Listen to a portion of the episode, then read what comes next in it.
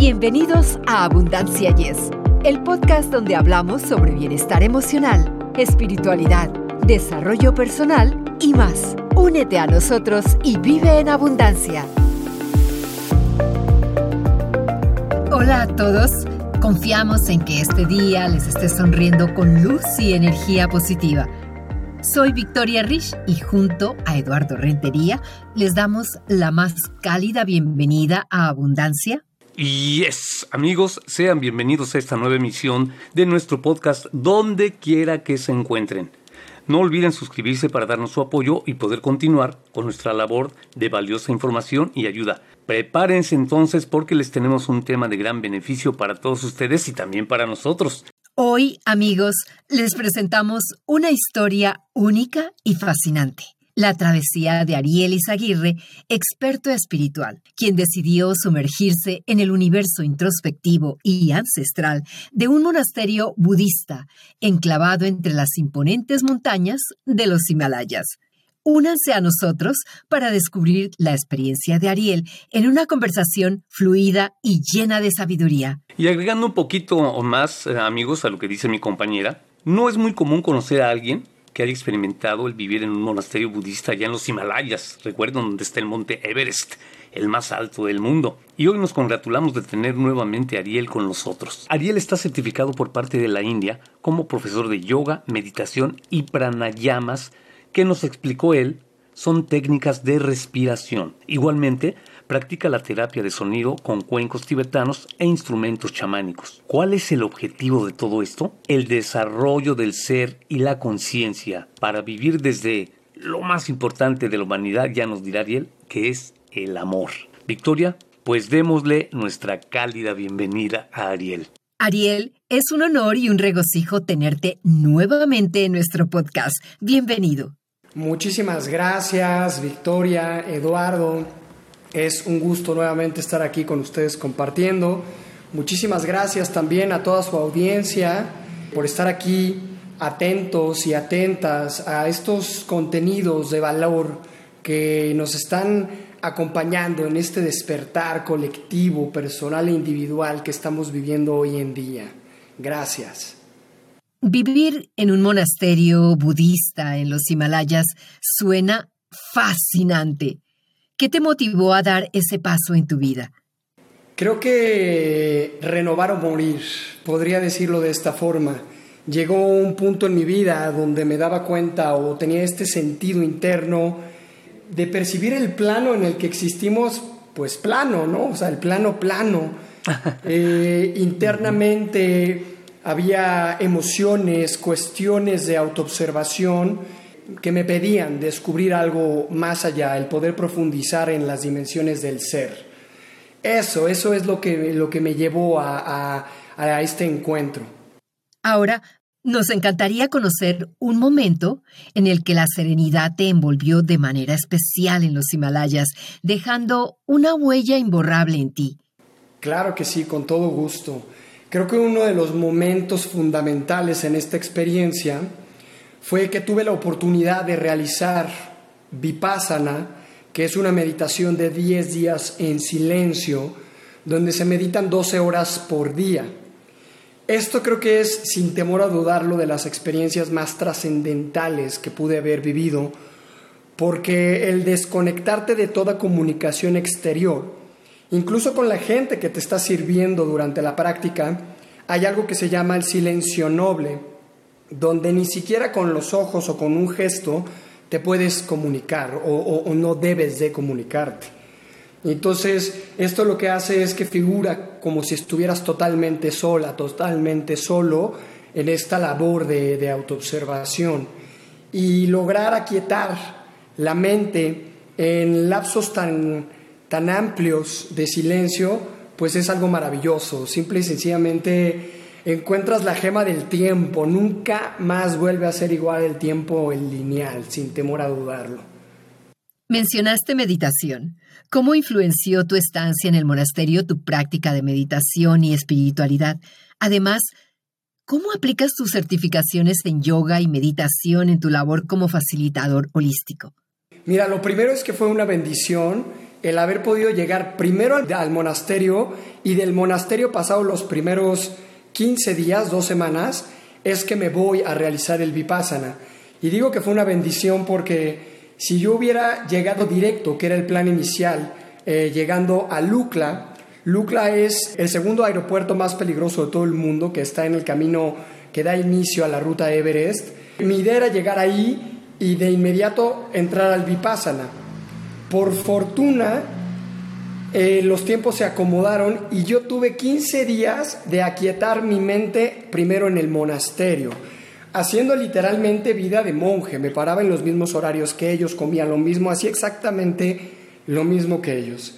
Yo creo que si no hubiera tenido esos 15 días de aclimatarme un poquito a la paz, el poder decirle a la mente, oye, no corras, ¿no? O sea, tenemos seis meses por delante aquí, no quieras estar seis meses en el futuro, eh, lo que hubiera sido el Vipassana hubiese sido yo creo que imposible. Sin embargo, se vio logrado, fue un gran regalo que yo pudiera llegar primero a quietar la mente y el ser al monasterio. ¿Cómo es que integro esta parte de la meditación, de los pranayamas, que son técnicas de respiración, en la práctica de asanas en mi vida? Lo primero es que todo esto, complemento, me han ayudado a, mantenerme en mi centro. En su momento me colocaron en mi centro del ser, alineando la parte del cuerpo físico, la parte emocional, intelectual y la parte espiritual, sin temor a dudarlo, son prácticas que ahí te llevan a este, a este punto cero en ti, a este centro de tu ser. Y el poder, tú sabes, ustedes saben que el ritmo de vida regular que llevamos como occidentales, pues es acelerado, traemos una agenda continua todos los días, entonces me ayuda a poder estar en equilibrio. El acompañamiento es que en mí haya un estado ecuánime. No importa si estoy pasando un momento feliz o un momento triste en mi vida, es mantenerme ecuánime. Este es el gran oro en todas estas prácticas, que logremos este estado de ecuanimidad en nuestras vidas, sin importar lo que esté pasando. Vivimos en una sociedad que nos ha impuesto que tenemos que ser felices como para estar en ese brillo, en ese éxito de vida. Pero la felicidad solo es una emoción de una gama muy amplia que nos hace ser humanos, justamente el poder tocar todas estas emociones. Entonces sería la ecuanimidad, la integración de la ecuanimidad en mi ser, en mi vida, para poder acompañar procesos de vida a través de la terapia transpersonal, a través del sound healing, que es la terapia de sonido con cuencos e instrumentos chamánicos, las diversas herramientas que acerco de medicinas alternativas, medicina sagrada, como el sapito, eh, los honguitos, la shanga, etcétera, que son herramientas que te ayudan a entrar a la parte más profunda de tu ser. ¿Para qué? Pues para observar genuinamente desde ti, desde lo más adentro. Eh, fíjate, el que mencionaste una palabra que, se me hizo clave, dijiste occidental. Los occidentales, como tú, como yo, como mi compañera Victoria, pues no tenemos, eh, digamos, pienso, ¿verdad? Yo no he estado por allá como tú. Pienso que tenemos una mentalidad diferente. ¿Cómo pudo un occidental como tú, claro, tú ya te un poquito de, de preparación anterior, adaptarse a este tipo de filosofía? Y yo te preguntaría entonces, cualquier occidental, ya sea yo, que soy normal, que soy, que soy mexicano viviendo en Estados Unidos, ¿cómo podría llegar a ese nivel? Tendría que tener una personalidad diferente. Yo creo que esto está hecho para todos, todos tenemos esta capacidad. Aquí entraría la intención, Eduardo. Depende de la intención, desde dónde mm. te estás parando en la vida, con qué intenciones que haces esto. Como te lo comentaba, en mí entró una intención de cambio, de transformación, de reevolucionar mi forma de pensar, mi forma de sentir, mi forma de, de percibir la existencia. Comprendí que todo surge desde mí. Entonces, si yo soy el creador o al menos quien interpreta esta realidad, pues, ¿por qué no hacerlo desde el amor y desde el respeto con todo lo que existe? Entonces sería la intención. La intención y el valor de voltear y decir, venga, lo que tenga que suceder, que suceda. Hay una película muy bella que se llama Comer, Rezar y Amar con Julia Roberts. Se la recomiendo brutalmente, es buenísimo, buenísimo, porque justamente es esto, ¿no? Ahí te muestran el camino del encuentro con la intención personal del ser para ser Mm. en la vida, que tú, puedas que tú puedas ser el sentido de la vida misma, no lo que sucede en tu entorno. Vivir desde el amor definitivamente es una frase poderosa. ¿Tienes alguna historia o enseñanza sobre el amor que hayas descubierto en los Himalayas? Sí, creo que mm, el primer salto importante que, que reconozco en mí es el encuentro con el amor propio.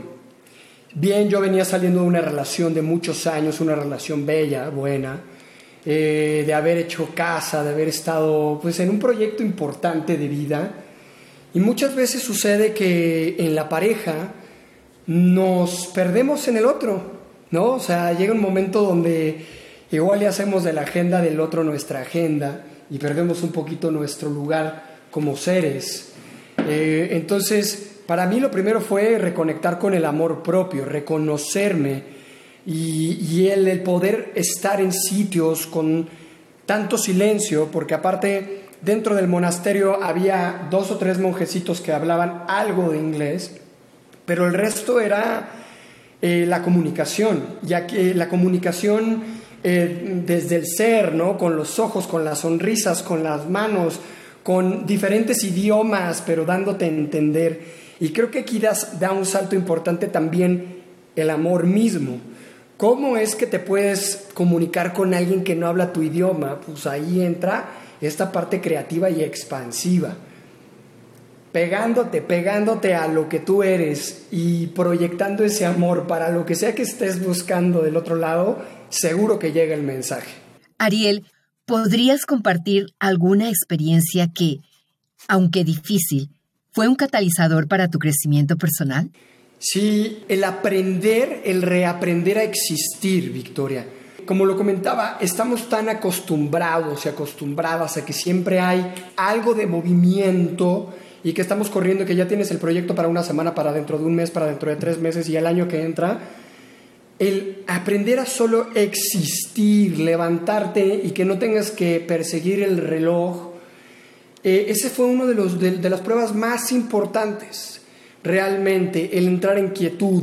Tuve la ventaja de poder observar a estas personas que viven en las montañas, desde los monjes y una comunidad Sherpa con las que también, con quien también estuve viviendo, viví también en una comunidad Sherpa, y son personas que amanecen desde muy temprano, duermen pues igualmente tarde, 10 de la noche, 11, no es que tengan un horario cortadito, pero el aprender a observar el sol, el clima, las montañas, caminar, eh, cosechar lo que toca comer, es esta conexión con la unidad, el salirte del acelere y conectar con, con la naturaleza, conectar con la unidad.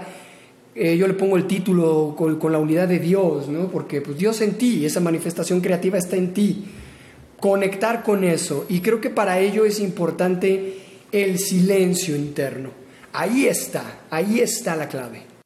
Ariel, comparando la serena vida en los Himalayas con la agitación urbana, ¿qué lecciones vitales has extraído de esa dualidad?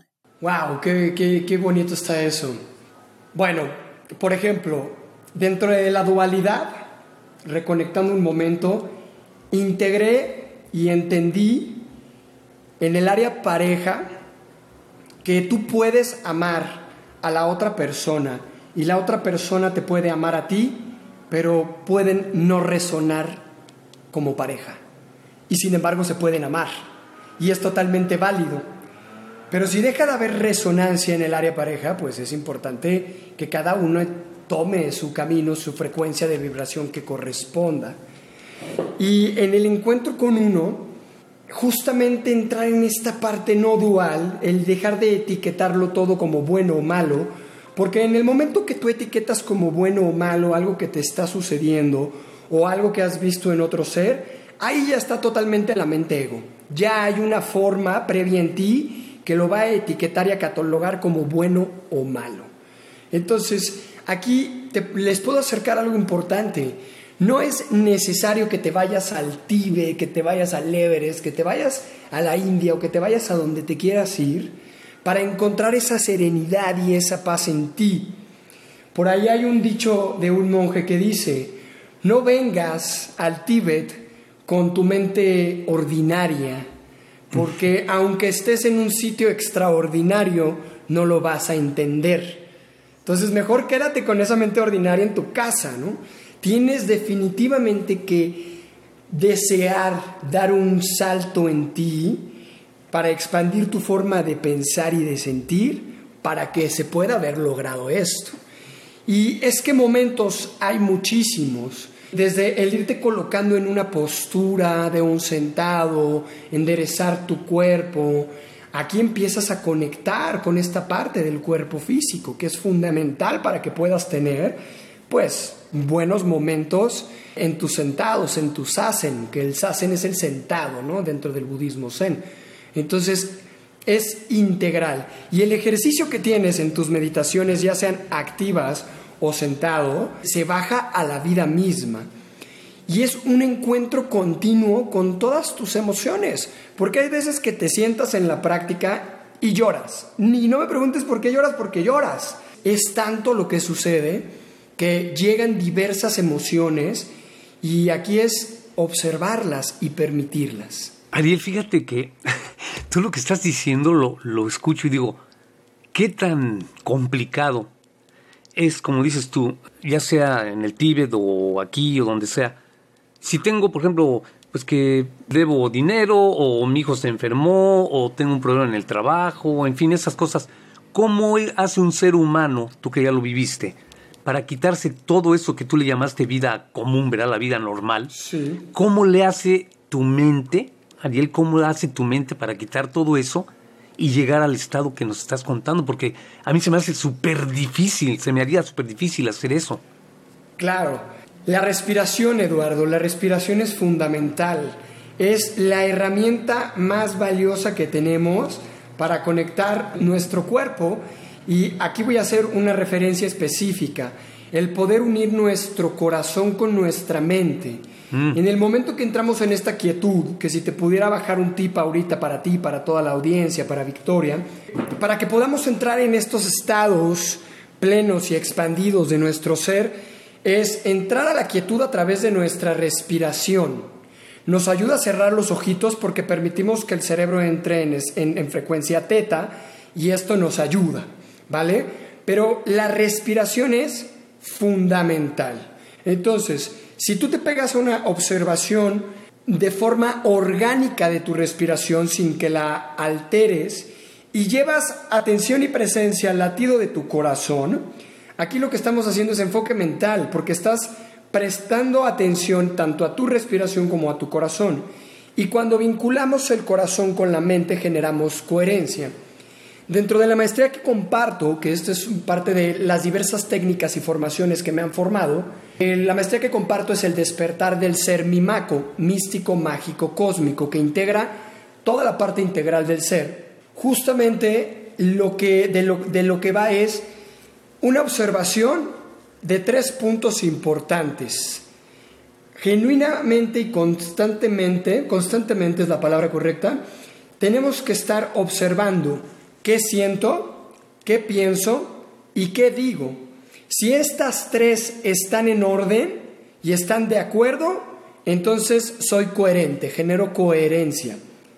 Si lo que siento y lo que pienso no están en orden, mejor no hablo y no vuelvo a alguien incoherente entre lo que pienso, entre lo que siento y lo que digo. Si en la misma línea están nuestras acciones, entonces somos congruentes. Y si somos coherentes y congruentes, nos mantenemos presentes en este proceso de vida. Entonces, por ahí va, en la observación activa, pegarlos a nuestra respiración y no necesitas ser un yogini y haberte ido a la India. Es comenzar a generar conciencia de que respiras y comenzar a observar tu ser. Te vas a tres puntos, que siento, que pienso, que digo, continuamente. Estoy con mi pareja, que siento, que pienso, que digo. ¿A poco no nos ha pasado que de repente estás en casa y quieres un abrazo de tu pareja y por algo llegó tarde, y aunque la pareja te avisó que llegó tarde, y tú te estás muriendo por un abrazo porque lo necesitabas, era el apapacho del día que necesitabas. Y abre la puerta a tu pareja y como ya llegó tarde, en vez de voltear y decirle, qué bueno que llegaste, quiero un abrazo, dámelo, que es lo que sientes, Lo primero que sale de tu pensamiento, que la, la loca de la casa, como lo dice Cartol, lo primero que hace es decir, otra vez tarde, y entonces del otro lado la pareja se bloqueó, ya cruzó los brazos, pero ya te avisé, pero mi jefe, pero yo, pero... Y se fue uno para el cuarto y el otro se quedó en la sala, y tú volteas y dices, uy, y encima de todo no me abrazó. No, tenemos que ser coherentes y congruentes. Entonces observo qué siento y qué pienso, y si no está en línea, mejor me quedo callado. Si lo que quiero es un abrazo porque siento que era un abrazo, mi pareja abre la puerta, agarro y le digo, qué bueno que ya llegaste, mi cuchurrumín, le doy su abrazo, que es lo que siento, y ya después nos ponemos a pulir la mente si queremos. Y aquí mencioné a Eckhart Tolle, gran compañero en mi viaje con el poder de la hora. Es un libro que recomiendo como guía de estudio para cualquier momento de tu vida. Si hay una crisis, creo que entra perfecto, pero si no la hay, también es un perfecto acompañamiento. Presencia. Esta experiencia en este plano va de la presencia, porque estando presentes, o sea, no estando en los dolores y en los traumas de la vida pasada y no estando en la añoranza del futuro, estando presentes podemos gozar de lo que sí existe, aquí y ahora. Podemos conectar con esa frecuencia del amor. El amor no es una pareja, el amor no es un hijo, el amor no es un trabajo, el amor no es el dinero o un coche. El amor es una frecuencia universal y tanto tú como Victoria, como toda la audiencia y como un servidor, somos los canales por el cual se canaliza esa frecuencia. Entonces les invito a que se abran a hacer ese amor, porque en ese encuentro amoroso en ti está el encuentro amoroso fuera. Y te repito, no necesitas irte a estar en ayunos y en meditaciones y despertándote a las cinco y media de la mañana para... O sea, Qué padre, eso es algo bonito que forma tu ser y trae experiencias grandiosas a tu vida. Pero esto está diseñado para el colectivo. Solo nos falta estar atentos, nos falta enfocar nuestra atención en donde debe. Porque recordemos que donde está tu atención está tu energía. Entonces, pongamos atención y energía en lo que sí estamos buscando, en el encuentro deseado. Entonces, Ariel, para aquellos que sienten que la rutina es asfixiante y desean un cambio, ¿qué consejos les brindarías? Primero, conecta genuinamente con lo que está sucediendo en tu vida. Conecta con esas emociones. No pasa nada si es enojo, tristeza, coraje. Conecta, permítelas en ti, pero no de, no de forma ciega. No como si tuvieras una venda y corrieras por un cuarto estrellándote por todas las paredes baja esa venda y obsérvate. Observa cómo eres tú, quién es Victoria, quién es Eduardo, reconociéndose ante la tristeza, ante el enojo, ante la frustración. Lo primero es la integración.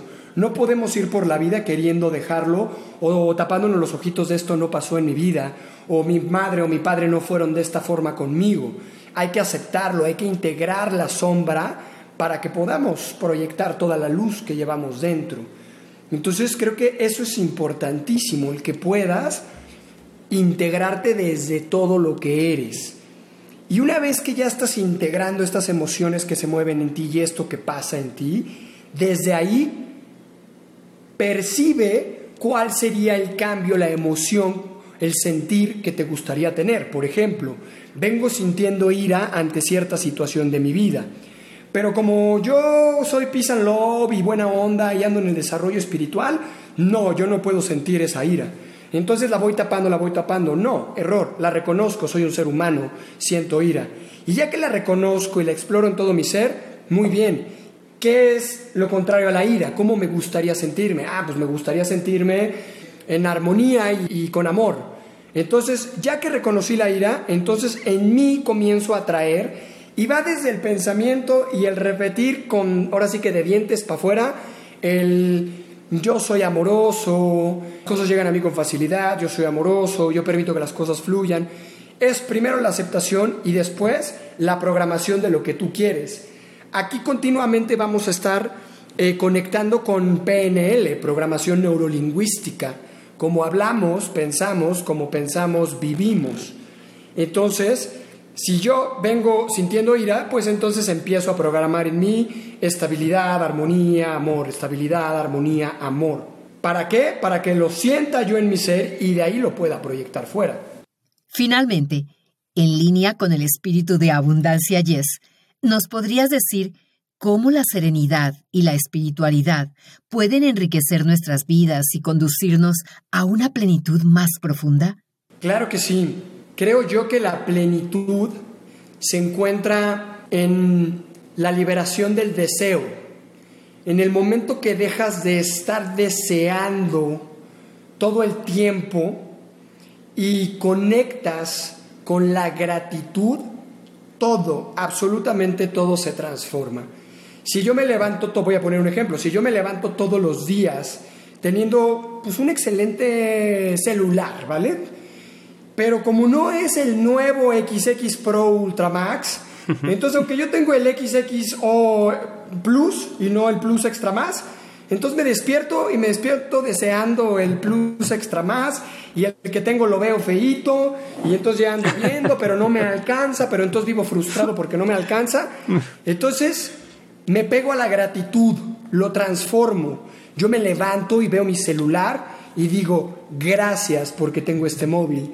Y me subo a mi coche sin importar la marca, el tamaño, el año y digo, gracias porque tengo un vehículo. O camino las cuadras que tengo que caminar y digo, gracias porque tengo piernas y salud para moverme. Y así, gracias porque existo, porque la abundancia no está fundamentada en la materia. La abundancia es un tema metafísico y es un estado del ser. Tú no eres abundante por lo que tienes, tú eres abundante por lo que piensas y desde dónde es que percibes la vida. Entonces, aquí está la clave. Gratitud, gratitud y sentirte abundante, porque lo mereces todo. En este plano, ya tú lo mereces todo. Ahora, Ariel, para las personas interesadas en seguirte y conocer más sobre tu trabajo, ¿podrías compartir con nosotros tus redes sociales? Claro que sí, me encuentran como Isaguirre H, te lo, te lo digo es IZ Aguirre H en Instagram y en TikTok. Son dos de las redes que estoy manejando. Estoy recién activando el TikTok porque bueno, pues es la tendencia y hay que subirnos a todo a todo, ¿no? Hay que irnos actualizando. El ser espirituales no nos divide de la materia, al contrario, nos lleva a una comprensión que va más allá de la misma, entonces es integrarlo. Eh, en estos canales, con muchísimo gusto estoy para servirles. Todos los meses tenemos prácticas meditativas. Yo me muevo a todos los estados y a todos los países donde se requiera para la gente que quiera recibir sesiones grupales de sonido, con algún tipo de medicina, cacao, etc. Y bueno, y terapia psicodélica uno a uno es algo precioso y maravilloso porque está totalmente fundamentado incluso de forma científica. Y pues con mucho gusto estoy para servirles. Más allá de una terapia o una sesión de yoga, lo que yo realizo son acompañamientos de vida. Y si tú eliges caminar conmigo por una semana o por un año, es una semana o un año donde estamos de la mano, donde tienes línea directa conmigo, porque lo que se genera es un coacheo espiritual. Y recordemos que espiritual no es igual a religión es una conexión contigo, con lo que tú sientes, con lo que tú piensas, para que generemos coherencia y congruencia en tu vida. Ariel, tus palabras han pintado un panorama majestuoso y sereno de los Himalayas, pero más importante aún, nos has permitido vislumbrar cómo el reflejo interno de esas montañas, valles y monasterios resuena dentro de cada uno de nosotros, guiándonos hacia un camino de paz y entendimiento. Queremos agradecerte, Ariel, por compartir tu tiempo, energía y conocimientos con nuestra comunidad. Esperamos poder tener otra charla contigo en el futuro. Gracias, Ariel. Con todo gusto, es siempre un placer compartir aquí con ustedes y con su audiencia, Victoria. Eh, me hago eco de mi compañera Ariel, este, que no sea la última vez, te amenazamos, te amenazamos para que regreses y que pronto, que sea pronto esa, esa visita nueva, ¿eh? Con todo gusto, aquí estoy para servirles y bueno, podemos indagar y entrar y experimentar todavía muchísimo más en muchas áreas. Amigos, de esta manera finalizamos nuestra entrevista con Ariel Izaguirre. Sabemos que en cada episodio hay pequeñas joyas de conocimiento y momentos de iluminación que pueden ser justo lo que alguien necesita escuchar. Por ello, les invitamos a que compartan este episodio. Les agradecemos por darnos su tiempo y atención semana a semana. Nos reencontramos en el próximo episodio de Abundancia. Y es hasta la próxima amigos. Para ustedes que están escuchando Abundancia Yes, realmente nos apoyan si pueden suscribirse en Apple Podcasts o Spotify y déjenos sus comentarios. Así nos ayudan a llegar a más personas y por ende a unirnos más y a vivir una vida mejor y con abundancia. Comparta este podcast.